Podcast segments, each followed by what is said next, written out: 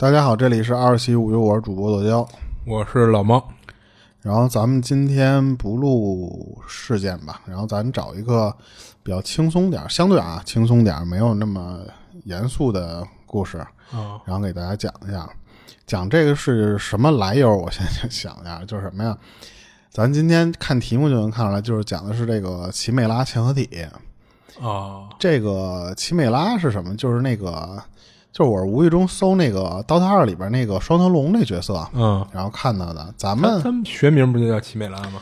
对，咱们不是就是习惯叫双头龙，然后或者是英雄，他这个英雄叫杰杰西洛，啊，叫叫杰杰西洛。对对对。但是之前我记得有过叫，哎，我怎么记得叫奇奇美拉？哎对对对，在我估计他好就好久是咱不说学名了，就是参考那个，因为他那个里边借鉴了好多不光是中国这种。呃，古代文化的那种元素，创造一些英雄，好多都是其实也就是别的英雄啊，也有一些就是说什么欧美神话或者什么嗯希腊神话就宙斯那些玩意儿嘛。嗯游戏里介绍啊，说这个双头龙是就是那种属于怪胎的那种连体婴。嗯嗯它这个有一介绍是怎么着？就是说是它是一个一个种族，就这个还真有它自己一段小文化啊。嗯就游戏设定是说什么呀？是有一个叫双那个卓双龙族，他他们这个这个族啊，一窝它生两个两头龙，嗯，然后呢，但是这两头龙生下来之后就得互相厮杀，哦，然后最终就是活一个。哦，有点跟养蛊似的。对，然后还有就是之前说那个养那种叫什么玩意儿，就那狗，嗯，藏獒吧？不光不光是藏獒，不光是藏獒，我忘了，我记得有一个好像是还是什么那个标，就是那个标好哦像是那个这么说好。像是，好像是。然后，然后这个杰奇洛这个东西呢，就是游戏里啊，这些都是设定，嗯就是说这它这个这一窝它只有一头龙，哦，但是严格来说，它其实是一个双头龙。呃，对，它应该是个双胞胎，按理说。，对，但是它不是叫叫着双着着双龙族吗？嗯，所以它其实这个这个双头龙这个一个头是有冰的属性，一个有火的属性，那个灼是灼热的灼，对霜是就冰霜的霜嘛。冰霜的霜。对嗯然后这反而这种就是这双头龙啊，它没有互相厮杀，所以最后他们就就活在一起嘛，就是同体。嗯所以最后就是它这体内拥有两种不一样的，而且是截然相反的这种力量。嗯就为什么要介绍一下这 DOTA 二？今儿我讲的这个奇美拉嵌合体，其实是有点跟这种现象相关的。嗯然后我就搜了一下大概的这个奇美拉的这个一些传说，或者说一些新闻啊，嗯很多事儿其实都是很早之前发生的，就是关于这个奇美拉嵌合体这个新闻。然后呢，我今儿就大概讲一下这个。就实际上说这个就是奇美拉啊，就真实不能叫真实，就是说现实中咱们记录的奇美拉这种这种生物，嗯它不是双头的龙，嗯而是一个就是描述是说是有一个狮子的头，或者说前半身，然后呢山羊的身体，蛇的尾巴的这么一种神兽，啊而且它这个羊头就是也是长在身上的。啊它虽然说是羊的身体，它相当于就是在这个呃狮子的后背这个位置再长出一个头来。嗯然后呢，具体到时候咱可以看一下我这一期做的那个封面，那个就是从百科里边找到的一个古古时候人们好像刻画的这么一个东西啊。嗯然后这东西它是有有传说的，它是传说是众妖之祖，就是低风，我应该是这么发音啊，低风大低的低，然后和蛇怪一个叫叫厄克德纳的一个，他俩生出来的，生出来结果就变成这样了。哦然后他俩你知道还有一个就是后续还有孩子，就是嗯这个玩意儿，你看他不是双头吗？啊，那他俩是跟谁有的孩子呀？你说谁俩？呃，不是你你说的是不是这个？是这个众妖之祖叫嗯低风的、和这个蛇怪，他俩生出来的这个奇美拉。啊，对啊然后奇美拉还还和别人有一个孩子，啊，对，我好奇的是他跟谁有的双头犬。啊？好好好 你就是你觉得登对儿嘛？你这边俩，我这边也俩嘛。他就和那个双头犬嗯生了一个叫涅莫亚狮子的东西。这个涅莫亚狮子也是在一些什么，就是希腊神话那种文这神话里边，有有这个东西我知道就是说巨残暴。啊，我记得那个什么里还有呢，那个奥德赛奥德赛啊，那个刺客刺客刺客信条啊奥德赛里我记得就有这个，就是说这哥们儿就不不能说这哥们儿，就是这东西啊，生下来之后就是属于那种一就是一个狮子的那种形象，但是比狮子更更凶更猛，啊而且我记得特别特别的大个儿，残暴而且残暴。然后，当然，这哥们儿最后让人干死了。干死之后呢，他最后就升到天上去了。升到天上就形成了后来的这个狮子座，嗯就是这个是一串儿一系列的连到狮子座那个地方的。嗯然后今天咱要讲的这个奇美拉嵌合体啊，就是后边的这个事件和咱们上面刚才说的这些神话传说其实一点关系都没有。啊是吗？对，他只是借鉴了奇美拉这个形象，啊或者说他这种这种现象，啊，然后来讲这个事儿那。我可以理解为你水了五分钟的节目，不是，我得介绍一下奇美拉这个东西嘛。对对对对，没错没错，嗯然后那个就是网上是有几个比较有名的事件的，我但是我翻来覆去啊，说实话只有这几个，啊就是有名的事件只有这几个，没有太多可以拓展的资料。嗯所以如果听过的呢，可以再听一遍；然后没听过呢，可以就是也得听一遍。就首先我说一下，就是说为什么说就是用这个奇美拉这个形象来来定义咱今天要讲的这些事儿，而且尤其其实很多是发生在人类身上的一些现象。哦就是你看啊，咱们《商业经》理也有过这种描述，嗯就是西王母，啊她的描述就是什么呀？就是有豹子的尾巴和老虎一样的牙齿，哦。然后还有就是像盘古龙首蛇身，哦。还有那个伏羲和女娲那是人首蛇身。啊他这种你看他这个形象啊，其实就是相当于呃说难听点，跟杂交似的，或者说叫是嵌合体呗，对对对。嗯然后咱们实际上现在的人类有一部分也会发生这种奇美拉现象，是吗？但是是人之间，它并没有兽之间。嗯目前为止，就是说都是什么情况啊？就是世界上每八个人，实际上就有一个是奇美拉现合体，啊，那表现就是很多很多。我我慢慢给你讲就知道了。嗯但是实际上确定的案例嗯只有一百多个。哦为什么差别这个数量这么大啊？嗯就是因为什么呀？就是如果你没碰到这些特定情况的特定事儿，嗯，你自己是不会知道你其实就是奇美拉嵌合体的。嗯所以就是说，就是没有什么太明显的表象，说白就是对，有可能，说实话啊，咱俩之间可能有一个是，但是因为你可能一辈子经历不到这些事儿的话，你一辈子不知道自己其其实有可能是青梅拉强合体。啊，而且这个东西是不是一般医院也没地儿做见证去？他可以做鉴定，但是普通的鉴定鉴定不出来。哦这就是我今天下面要讲的几个有有有点代表性的这几个事件。啊。我先给你讲第一个啊，嗯。就是二零一四年那会儿的时候，就是美国华盛顿州华盛顿州 就有一对特别普通的这么一个小夫妻，嗯。这俩呢想要孩子，但是就是不知道没说具体原因啊，就是说最后是用试管婴儿的方式怀孕，然啊后做成功了，就是还真生下来一个啊，生下来一个特别白白胖胖的这么一小小男孩儿，嗯全家人就是一看就终于有孩子了嘛，特别高兴。但是结果这孩子出生下来这么一测试，就发现什么？就是这孩子这血型和他爸妈都不一样。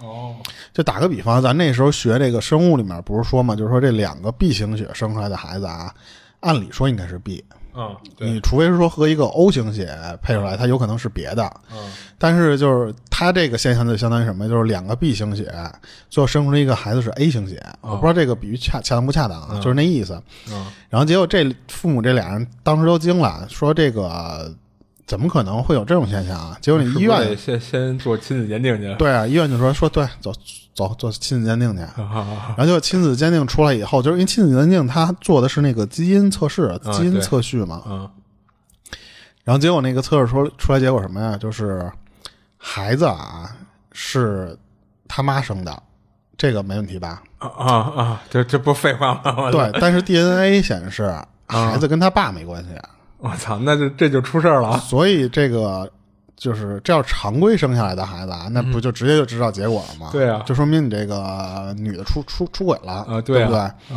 然后，但是用这个试管婴儿生下来的这个方方式啊，啊它是不太可能会出现这种情况的，因为是哦他爹亲自提供的这个小蝌蚪。哦，那会不会是操作人员有失误？他然后你听我说啊，嗯。然后他爸就首先开始还觉得自己头上可能有点泛绿嘛，啊，但是可能一想想这个事儿他不对啊，啊他这个他觉着虽然绿了，但是他不知道这个绿从哪儿来，你知道吧？嗯。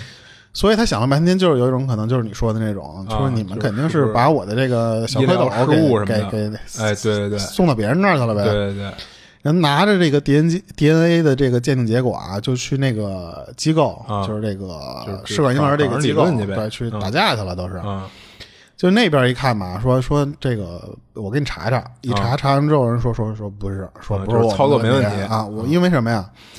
你们那天来的时候啊，只有你们一家人是白人夫妇，哦而且你们生下来又是白人的孩子，啊等于说就是剩下的啊，他没有说到底有多少对儿同时做的，当然就按理说，不管怎么排序排到最后都不可能有这种、啊这种结果，啊所以呢，那个机构人不承认。啊，然后结果，当然这两边肯定都觉得是你对方肯定是搞出什么问题来了嘛，对对，就不知道什么原因弄弄成这样了。嗯结果就就属于就属于就是这家里都快揭不开，不是不叫揭不开锅了，就是说已经闹炸开锅了嘛。嗯但是不知道这事儿怎么着，让一个一个一个教授给发现了。那那教授叫巴里，嗯然后他是干嘛的呀？啊，他是那个斯坦福大学研究学教授。啊哈然后这哥们儿等于说，他可能平时就就专门是研究这类型东西的。嗯然后结果就跟他们这个家人说什么？说你们俩做一个叫族谱 DNA 检测去。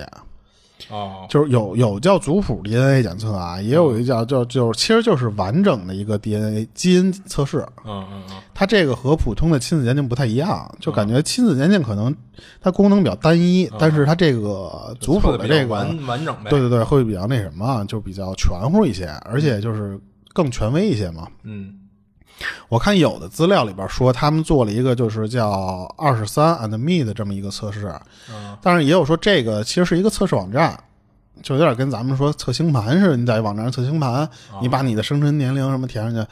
但是据说啊，这个网就是不管是网站做的，还是他找了这个机构了啊，就这个机构是特别权威、特别屌的一个，哦就是也是可能你会要填一些你的这些基因测试的一些数据，嗯。然后人那边能能给你查出来一个恨不得就是说离你有八百公里以外的一个远房亲戚，哦只要他的那个基因库里边那些东西调到他就是提供给这个二三的 me 的这个测试机构了啊，他就能就是不管多远，只要在这个库里，他都给你查来相关的，而且还还能查出来，比方说你就跟以前我记得有那种特别火的网站，就能查出你，比方说你有百分之二的欧洲血统或什么什么的，就那种特别权威了。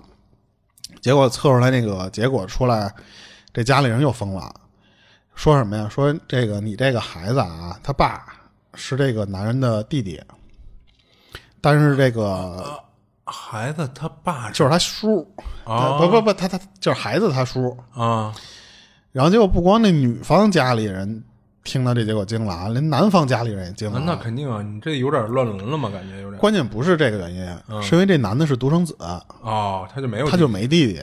哦听到这儿，其实你应该就知道什么叫奇美拉嵌合体了吧？哦然后刚才那个教授知道这事儿之后，就说说那次说没事，你们这个不是被绿了，就是奇美拉嵌合体的现象。嗯然后这叭叭叭给这个这家庭解释解释了一遍，然后他才大概就是说这家里人才能勉强接受这个太精了这个现象。嗯咱先不说一下原因，我再给你讲一个另外的一个案例，嗯是二零零二年那时候的事儿。一个叫莉迪亚的这么一个女人啊，嗯她刚跟她爷们儿离婚，嗯她爷们儿反正就那次说过不下去了，然后呢，但是她爷们儿自己走，她呢得带着自己这俩孩子自己过。我靠 本来就是已经就是属于没什么钱了，嗯。就是还得带俩孩子，结果又发现什么呀？这个莉迪亚又又怀了，又怀了。而且就是她那个离婚的丈夫的，哦。就是在闹离婚期间或者之前的时候哦已经有这个孩子了，离了之后才发现这些，对对对，嗯。所以他就有点说没辙了，说我得跟这个政府嗯。去申请这个救救济金，对对对。嗯然后人政府那边人说很很很简单，说你你流程就是你先证明这俩孩子是你的，啊他就觉得那不是就是轻松加愉快吗？这个我自己生出来的孩子，我这随便证明吗？嗯还是一做亲子鉴定，就发现什么呀？这俩孩子都不是他的。啊然后呢，政府说什么呀？说 哎操，那你出事儿了。啊 说那次我不能不得不不不批准你这个就是这个救济金了，而且我还得他妈告你，嗯，因为什么呀？他觉得这个政府觉得这俩孩子是不是他非法代孕，哦或者是你拐卖的？哦，你要是代孕的话，你涉嫌一些就是说骗政府钱啊，或者什么什么的。你要是拐卖的，那你可就是人口买卖，那你这个还是有问题。嗯然后后来这个莉迪亚当时拿着这个就是证明都疯了啊，嗯就他说这俩孩子怎么生下来的我都清清楚楚，嗯，就是他从我肚子里出来的，他居然不是我的。就是到底是哪一步骤出问题了？然后他就拿着他那些什么出生证明和那些医院的住院资料，嗯就是我都能调出来，我就给你看。嗯结果那个法院那边怎么着啊？就是他他还请了一些那个，就是当时可以证明这件事的人，就比方说给他接生的那个产科医生，啊加上当时陪床的父母，就是这些他都给请过来了。嗯然后，然后结果这个法院就觉得什么呀？说你这些东西还是有可能是假的。哦我能信的其实就是 DNA 的检测报告，因为那个玩意儿是不会错的。因为很多破案他不是也是用那个 DNA，然后来查一个什么什么人嘛？他说这个玩意儿不会说谎的。嗯而且当时这个法法法院，我觉得还挺挺严谨的一件事是什么呀？嗯他不光找了这个他做亲子鉴定这一家，他找了其他一些家，他就怕有一些就出错嘛。对疏忽。嗯结果都是证明什么呀？这个莉迪亚不是这俩孩子的亲生妈妈。哦然后，当然这个奇怪的地方或者牛逼的地方是什么呀？当然，这个父亲就是莉迪亚的前夫，就是爸爸确实是他呢。啊所以其实是这块的话，有可能他会涉嫌就是代孕。呃，这实际上是他爸爸找人代孕。对，嗯然后呢，这个俩孩子最后监护权都给判走了，啊因为你你说不通嘛，人家反正就是不信你。啊然后当时我觉着啊，法院做了一个比较我我觉得挺牛逼的一个举动是什么呀？就当时利比亚呃利迪亚，你不是还有一孩子没生出来吗？嗯他说：“那我等你把这孩子生出来之后，我我就是你生下来热乎的，我就给抱走做亲子鉴定去 热乎的啊，我看看你还会不会再出现这种问题。嗯要不是这个举动啊，这个事情肯定就是后面就没有结果了，就是肯定是悬案了嘛。嗯结果显示什么呀？就是从利迪亚这个肚子里生出来的孩子，人家法院有人盯着这这个抱出来的孩子呢，嗯，就不是也还不是是他的。对。然后这时候所有人，就包括这个法院的人都懵了啊。啊，对，然后但是那个就是利迪亚请的这个律师还挺牛逼的，他是怎么着？他一直在帮这个利迪亚，从开头就一直在打这个官司嘛。嗯他就觉得说我我就一直觉得哪儿不对，所以他一直帮他搜集各种证据，想就是说能帮他翻案。结果无意中发现有这么一起案子和莉莉迪亚这个情况特别像的是什么呀？这就是相当于案中案了啊！我再给你提一个案子，嗯就这个这个案子的女主叫做凯伦根基，她也是一个应该是美国那边的一个一个女的啊。嗯这个女的当时更更巧的什么呀？就是她当时要做那个肾脏移植手术，哦然后因为她这女的有肾衰竭，就必须得换肾的那种地步了。嗯然后幸运的是什么呀？就是他他有俩儿子，而且这俩儿子吧都特别愿意给他自己妈妈捐肾。但是在做那种叫肾型匹配吧，还有什么啊的那种过程中，那个医生发现什么呀？说你这俩孩子都不是你的，哈就是就是 DNA 匹配不上。嗯而且当时这个医生说什么呀？说我其实从好多地方提取样本，就是从那种血液里边肯定会常规的啊抽血，我还从你头发呀，还有就是口腔里面提过样本，都不是，哦就所有的地方 DNA 都不匹配。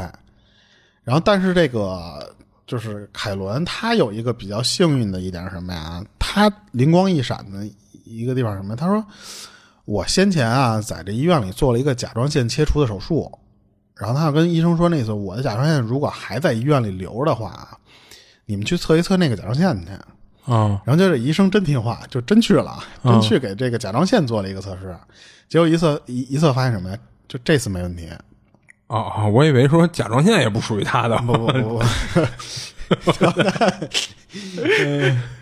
然后这时候就是人才人就发现了什么呀？就是凯伦的这个身体里边有两组完全不一样的 DNA，哦等于说什么呀？这俩孩子的 DNA 全都是来自于凯伦的这个甲状腺，就所有的这个 DNA 全遗传在这一个地方了。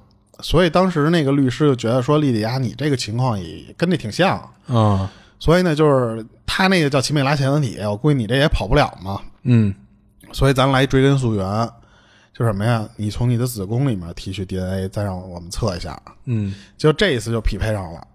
哦。所以呢，就是你看这三个案子，都其实就是说，这就是一现象，奇美拉嵌合体。就是说白了，这一个人身上不同的位置会提取出两个不同的 DNA。对，你看，像第一个试管婴儿的那个父亲，嗯。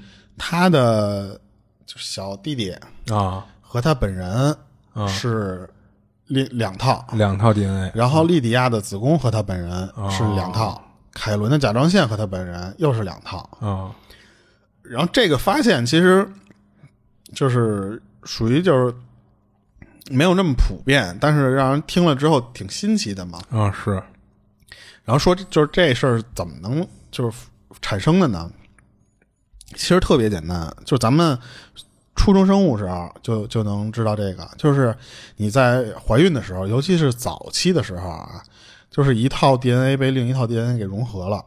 嗯。就比方说啊，在特别早的时候，这个你本来这肚子里是一双胞胎，然后但是在怀孕过程中吧，这个有一个胚胎在早期的时候死了，死了之后那一个胚胎就会把这个死掉的胚胎吃掉，嗯。就是慢慢吞噬掉它嘛。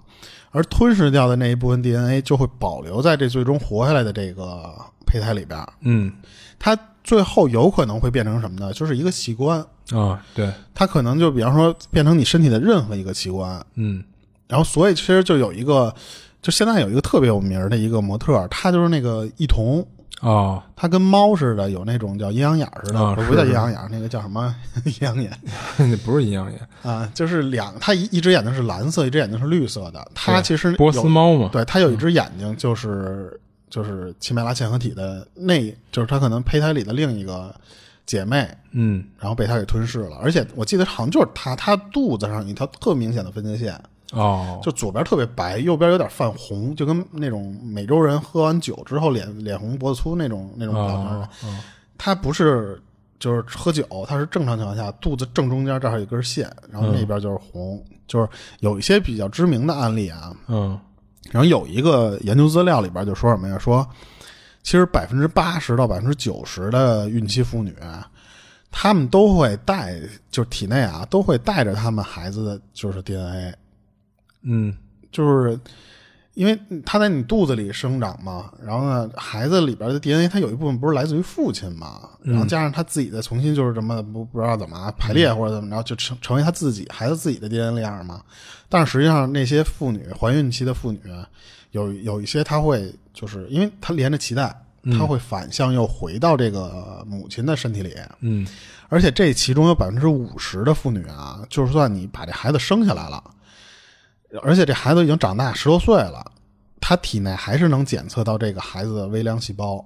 哦这个这种就是和上面说的那种就是不太一样的地方是什么呀？它其实只是在含有一些微量细胞，哦这种所以就被称作叫什么叫叫微嵌合体，哦就是没有那么多嘛。嗯就是当时有一种就是咱们这边也有一种说法，什么呀？就是说这个孩子怀怀孕完了生出来之后，这个这个妈妈觉得年轻了，或者这个妈妈以前得过一些，比方说什么有一些什么小毛病做好了，啊对，是不是有这？些有这种说法，对吧？对对对，其实那个就是有可能是孩子的那个基因留了留在了这个妈妈的这边儿，或者是就是就残存嘛。然后这些基因起到了作用，它可能就比方说哦产生了你体内的一些变化，然后慢慢的把你的一些老的一些顽固的病，因为你可能在体内有，比方说啊，有一些比方说心脏供血不足，这种是这个细胞可能是有先天缺陷的，嗯然后孩子这个细胞带进入你体体内之后替代你了，所以你的那供血不足，因为生完孩子变好了。嗯就咱们这边不有这种说法吗？其实那个有可能就是奇美拉嵌合体产生的，与其叫副作用，其实更更感觉像一个正向正向的作作用。对对对。而且这个奇美拉嵌合体，我看还有就是说有称作叫主动或者先天的奇美拉嵌合体，啊，怎么还有主动？，对，还有一部分叫后天或者被动的奇美拉腺样体，这就是后面我要讲一哥们儿，这哥们儿更牛逼，这哥们儿是二零一四年的时候啊，有一个叫克里斯朗的这么一个人，嗯。他得一个白血病，还得了一个什么什么什么症，反正就是这哥们儿，反正那时候挺挺惨的，你看光一白血病就够惨的了嘛。嗯然后结果他那个白血病不是得有那个骨髓移植嘛？嗯当然这哥们儿特顺利的是什么呀？他很快就找到能跟他匹配的那个匹，就是那个骨髓捐赠者的那个那个叫什么那个匹配了，反正就是，嗯嗯所以就马上就做那个骨髓移植手术，就就很成功啊。我我我看了那资料，我才知道啊，说如果这个人要是做了骨髓移植手术的话，就是原来你这个患者的这个血型是会慢慢变成捐赠者的血型的，哦，因为他骨髓是造血的嘛。因为对你移植了就是那个造血干细胞嘛，它进入你体内之后，它就是在一直不断的造新血嘛，对对，它那个造的那个新血是带了原来那个人的 DNA，这其实有点像那个叫什么忒修斯之船还是什么叫什么什么之船那个似的，就是说有一个船啊啊就就是它会慢慢换损坏嘛。对，它到底是那个老船还是新船？哎，对，然后我一直在修补，一直在修补，等到最后我整个这个船全剃成新的以后，你说我还是那个船吗？你看看这哥们儿，你就知道这是这是真的人变成这样了。嗯嗯就是他怎么着啊？他就是我，我原来以为就是说什么呀？就是你这个血型不是不会变吗？但实际上这个血型实实际上变成那个，就是你你原来 A 型血，你接了之后变成 B 型血的那个人的血型了，就应该是这样嘛？嗯，如果当时他们说那个你要是血型没变的话，就说明你这个手术失败了，哦，就有可能你的身体排异了，把这个血移植过移植过来那个全给全给干了，相当于就是。哦所以，如果要是器官移植排异，就是容易死人的嘛。啊，是是比较危险。对啊，然后同时不光改变血型，还改变的就是这个你原来这个患者的 DNA，哦，等于说你这个原来的 DNA 会慢慢一点一点被取代。嗯但是它是什么呀？就是有一部分它改变不了的是什么？就比方说你原来的这些器官，加上你的这些肌肉这些东西，它是还能保留的。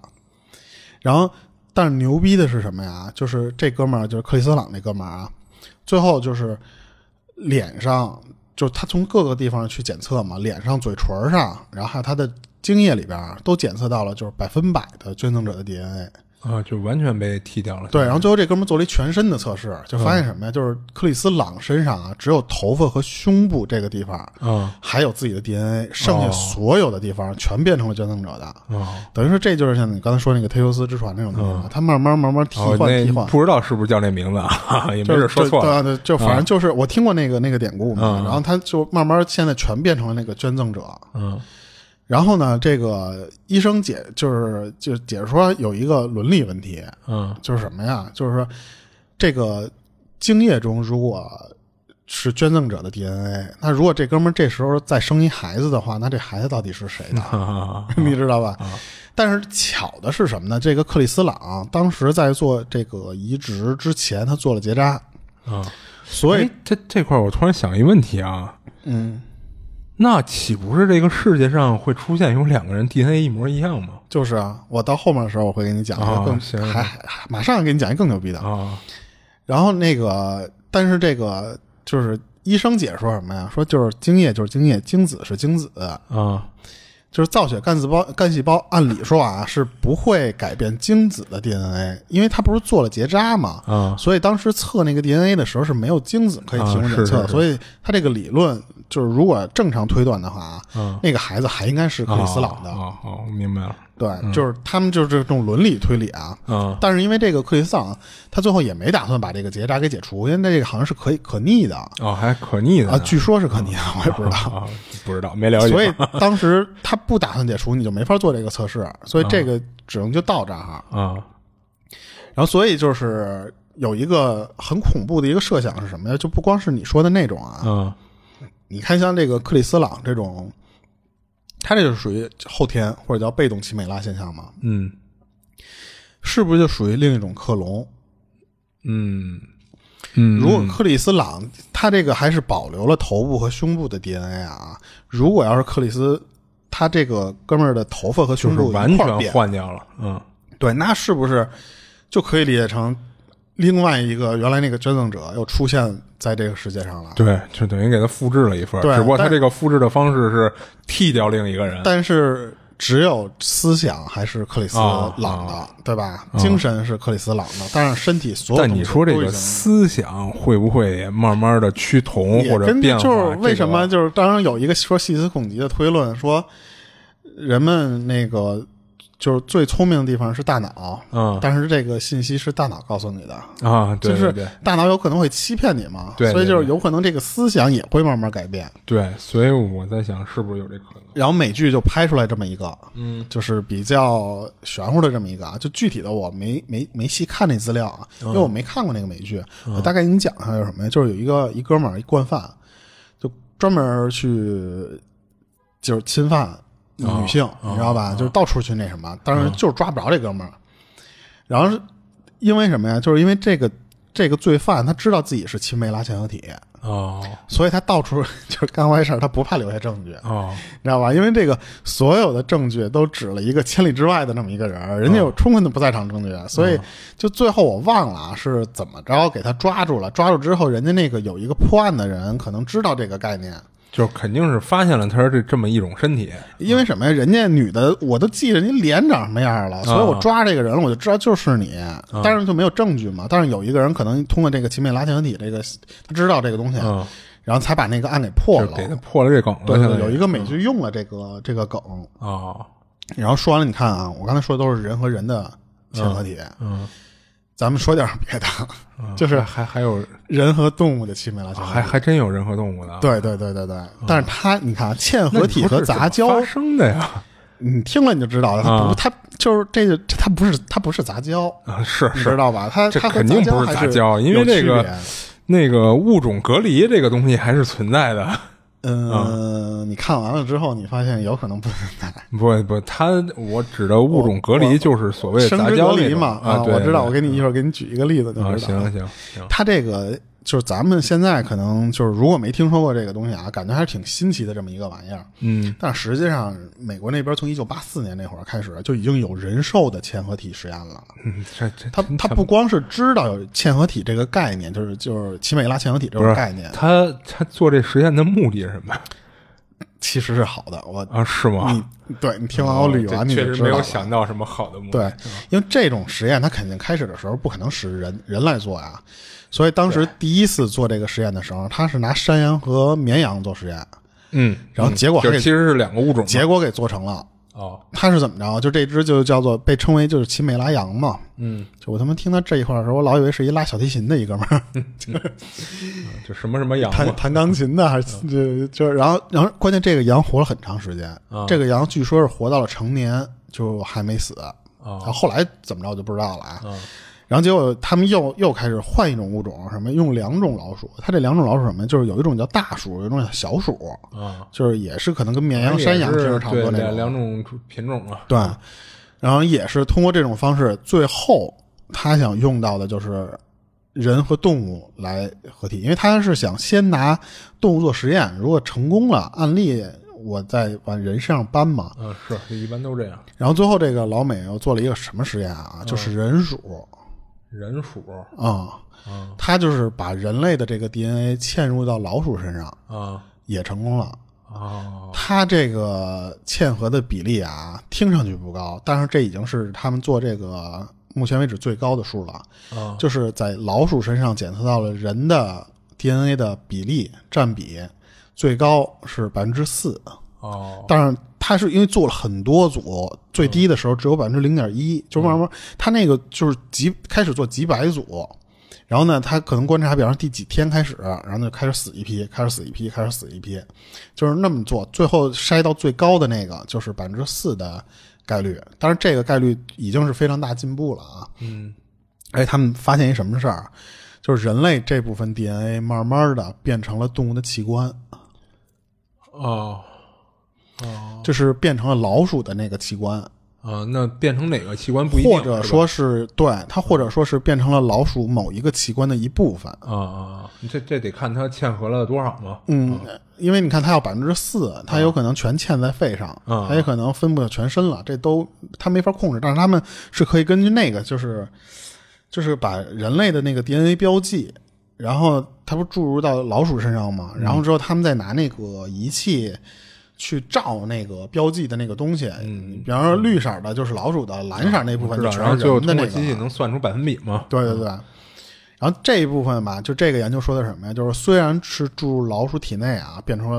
老鼠的器官在发育，嗯，但是实实际上有一些部分发育成了人脑器官。人脑嗯，就是它生它变成了一些人脑的脑干细胞，那这忍者神龟他师傅，或者是就是一些别的器官啊，还还有可能是别的器官。就这块儿就可以听明白了什么呀？其实他们的目的就是想用动物来培育出人类的器官，嗯，这就是嵌合体。它它和那个杂交的还是明白。就是其实它是一种另类的人造器官，相当于是，对对对。嗯它这样呢，就是就是为了干嘛呀？就是反过来给人类做一个仓库。啊，是，就是就，就是当比如说你某一个器官出现问题，而且是什么呀？是在你不需要这个时候，我就已经开始先把你存 DNA 储了吗存了，除非等你需要的时候，我马上做。嗯因为什么？就是就是人，比你说不好，你什么时候可能突然哎啪啪哪儿坏了之后，我需要有一些器官捐赠，结果这时候发现器官捐赠的人数不够或者匹配不了，那你是不是就干等死啊？对不对？哎，我记得我之前好像看过一个实验，嗯那还挺挺吓人的，嗯就好像是说那个那个实验是什么呀？把人的那个，比如说耳朵上那个那个细胞什么的，嗯嗯，去移植到老鼠还是什么就是就是就是老鼠，那个就是奇美拉实验，啊，然后最后成功以后，在那个老鼠身上长出一个后背长了一个，对，一会儿我可以给你看张图片，就是这张图片哦，我操！然后，然后就就是什么呀？就是刚才讲哪了？他们不就是目的就是想干这事儿吗？啊，就是说器官存。够的时候，我直接用你的 DNA 给你做一个，这他妈就完全匹配啊！这嗯想的非常就是完美嘛，这个啊，是是是，就而而且根据他们这个实验，就是怎么着呢？就是如果这个方式啊，真的到最后成功了的话，嗯，它是比你移植别人的那些方便多了呀。对啊，它不会有排异吗？它还一个原因是什么呀？嗯它生长速度快。就是你人，啊啊你人，你十月怀胎，你你你十十个月你才生下来，然后你这个器官慢慢慢慢才能成长嘛。但是老鼠是一年都能再生！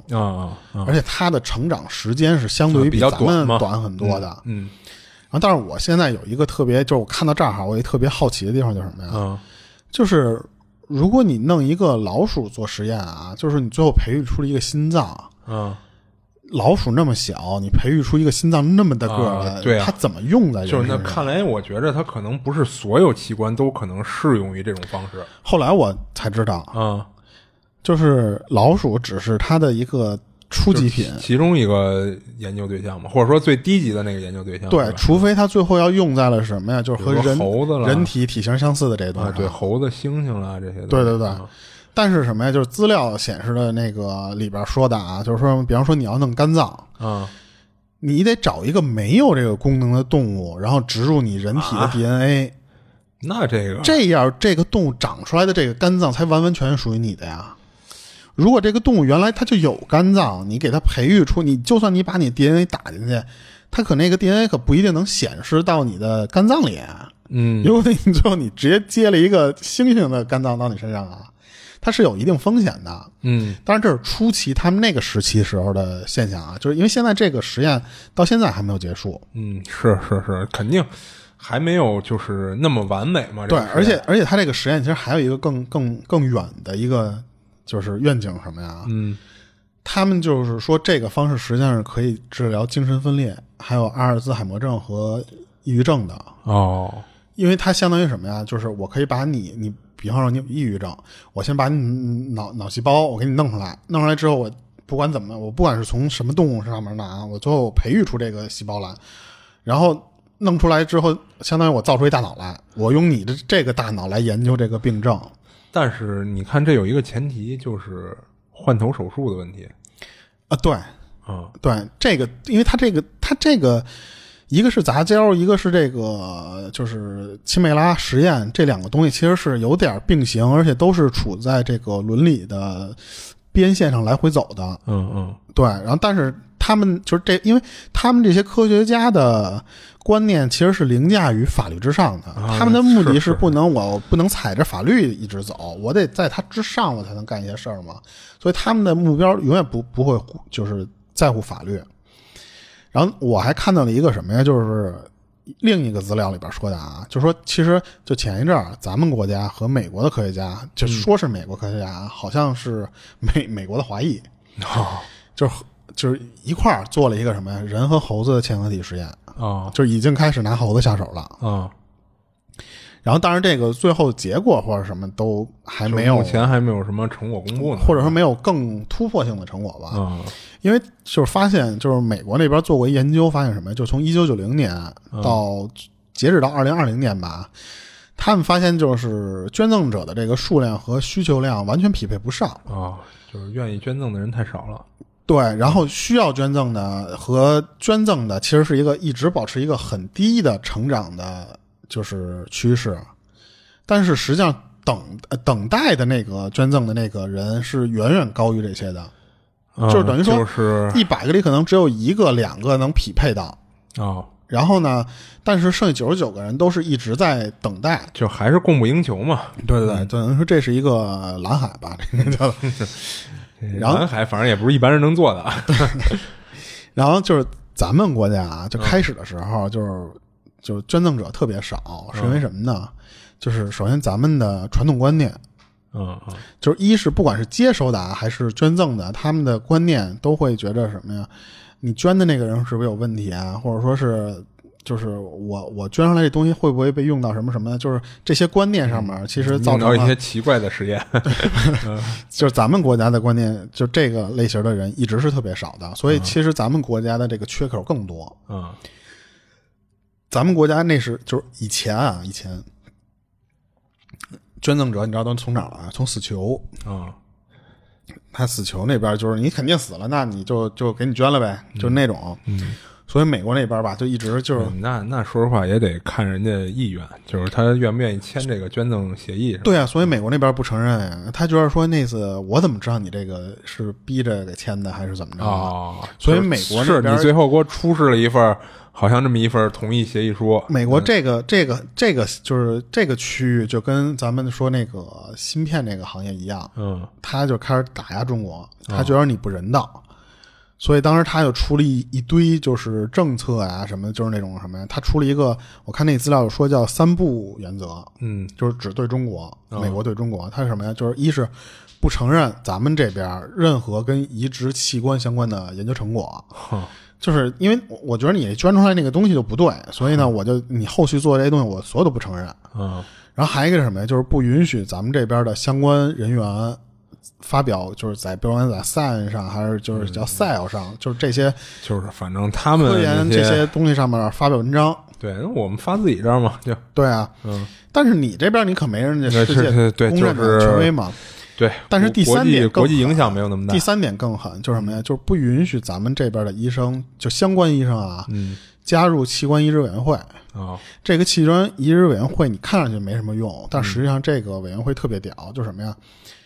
你这个中国的不管是科学家还有医学医学方面的这些人啊，你进不了这这个协会，那就意味着什么呀？就是好多研究你做不了。嗯嗯，然后呢，别人在那儿做完这个研究，人家一直在技术更新换代。对你这个知识技术不会同步给我们嘛？说白了就是对对对，所以你你有可能你还用你九零年代时候的玩法跟在玩。那个芯片一个道理，其实对啊嗯所以咱们国家其实，在二零零八年之后，我看有的时候零七年啊，有的时候零八年之后，就是开放了，啊就改了一些法律，改了一些宪法什么的。就是后来咱们就是开放条件，就是普通人也可以做器官捐赠了嘛。嗯嗯然后这样就是为了什么呀？就是你以前咱很少听过说鼓励普通人做器官捐赠嘛，就是后来不改了这法律之后，就是为了其实就是进他们那第一梯队。嗯然后咱们国家其实就是有有两种，其实一直啊，就不光是咱国家，我不是说咱国家，就是说世界上啊，其实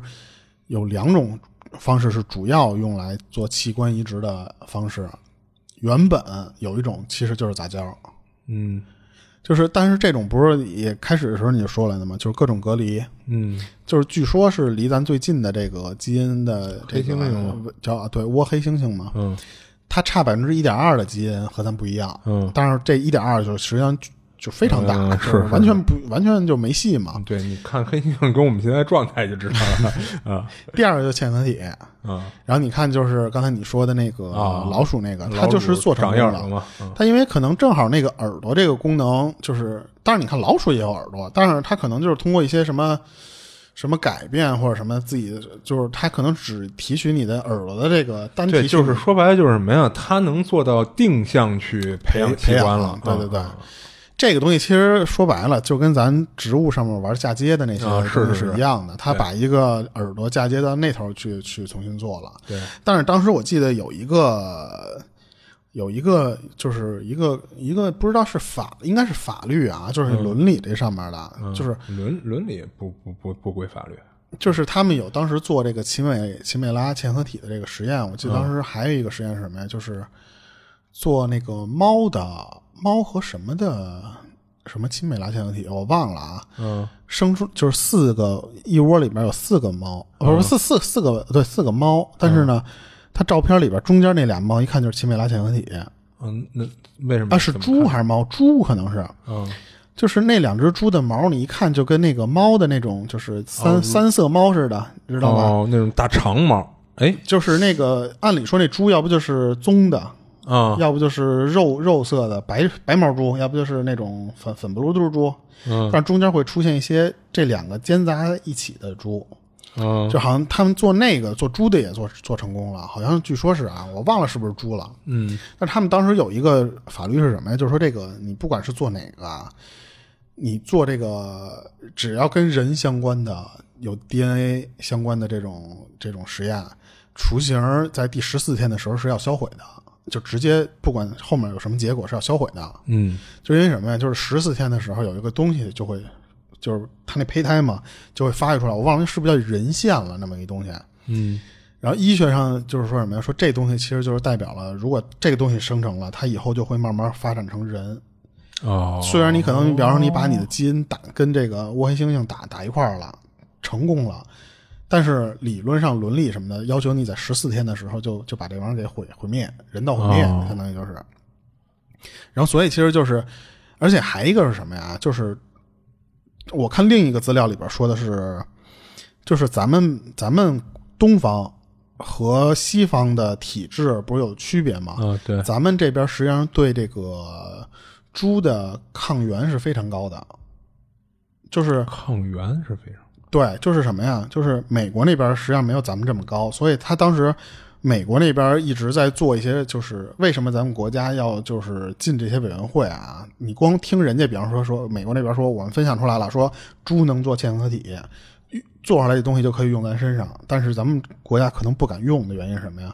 就是美国那边对猪的抗原很低，这样呢，他做出来这个东西，就不管是什么器官啊，如果真的成功了用在美国人身上的话呢，排异反应非常小。嗯。但是咱们这边对它的那个抗原性非常大，嗯。然后呢，如果出现了排异，就马上就会就出事儿。嗯，就东方，但就是人种差异问题对，但是美国那边可不会告诉你说、这玩意儿可不能用在东方人身上，嗯，因为人家是相当于什么，我用花这么大价钱研究出来东西，嗯，我为什么要就跟说白了，我研究究过程或者说我的一些结果，就是详细的数据不会透露给你嘛，你只是知道我那边研究成功了，了。对对，你要是敢这么这样，我做，嗯，有有可能就出问有题嘛，成，你嗯也有可能出大事对对对，然后我还看到，就是说啊，就是那个是我看一抖抖音上一博主，他他他发的一个报告，就实际上杂交是能能生的。咱们一直说骡子不能生，嗯，对不对？但是骡子它其实是分公马和母驴，还有母马和公驴这两种东西生出生下来的。嗯，就是我不知道是不是应该都叫骡子啊，但是这两种骡子其实是两个物种。哦，它有一种物种是能生的，而且生下来了那个东西了，就是骡子生骡子，而且当时在美国那边上报纸了，就是确实有那么一个就是现象，就是最后就是那边人都说白了，这两种不一样的排列组合生出来的，其实可能认为不是同一个物种，可能。对对对，它有可能是两种基因的，，啊对，可能一个叫骡子，另一个可能是另外一个东西，对但是其中的这一个东西是可以再生育的，对啊，对。然后所以其实就是说，你不管是杂交还是那什么，因为就是我记得当时有一个报道是说什么啊，就是说是几是几年前呀，美国那边也放开了一个政策，嗯就是允许你好像就是这些科学家啊嗯对这个人体做一些测试，就关于这个不管是西美拉还是杂交，做一些测试。嗯就是他放开了一小口子，嗯因为之前不放开的时候，就是可能有很多人就是你私底下做。嗯，那那就是触犯法律呗。对，咱刚才不就说嘛，说这帮人呢，就科学不能叫科学家了，就疯子，嗯。他们是无视你法律的。嗯。就我我听那个那哥们儿说什么呀？就是他说，如果现在你敢把这个，就美国那边其实有好多这种人，就是跟咱们这边的这个叫什么民科 似的这种人似的，但人家是真有这个水平，就是说你敢把口罩的这个病毒基因序列发我，我敢给你做出一个新变种来，他们就有那个水平，你知道吧？就是现在不有变种了吗？奥密克戎加上以前那个 Delta，对不对？他说我能再给你做出另外一个完全现在没有的，就是他们已经这么狠了，而且美国那边还有一些人干嘛？那些人可能就是纯割韭菜了。他们好多人就是有新闻啊，当地的说我们通过这种就是不管就基因的这种这种工程，我们自己做出来一个口罩疫苗，然后卖给他的粉丝，就在网上卖，有好多人在买。就还有一人还还有一些人干干过什么事儿，就是我培育出了一种可以变成蝙蝠侠的，就是就跟那个美队的那种血清儿似的那种玩意儿，嗯是真有人买的。嗯，就他就是说我从蝙蝠里边，就跟那个之前那个叫不是真有人买，是有人买，他那东西是真管用吗？就真有人敢打，但是不知道结果，对就有可能一点用没有，也有可能打完就死。啊，所以就是那边的人是非常疯狂的，就是有些人就是是就是科学疯子嘛，说白了就是。对他们美国那边现在只敢开这一个小口子，就是允许部分实验可能是能用在人其实这些东西能不能开口子，开多大口子，这个肯定还得慢慢的讨论嘛。对对对它肯定目的还是为了一些科学的进步，或者说人类的进步一些东西嘛。对对对，就所以今儿我其实就聊了一下这个，就是就是其实我就是无无意中我搜了这么一个，结果就扯出这一堆新闻来。还还挺有意思的这东西。然后，但是说实话，咱们这边平时不会很多报道这件事儿，啊，因为咱们现在其实完全属于技术落后，就是因为之前被封锁了嘛，所以咱们这边的技术现在其实达到的很就是高度很低，大家就其实当一个故事听。就是之前那个人不是报道嘛，说中国团队和美国团队，当然美国那边也都是华裔嘛，就是那个就是已经是一个非常高的一水平了，咱们就当一个故事来听就行。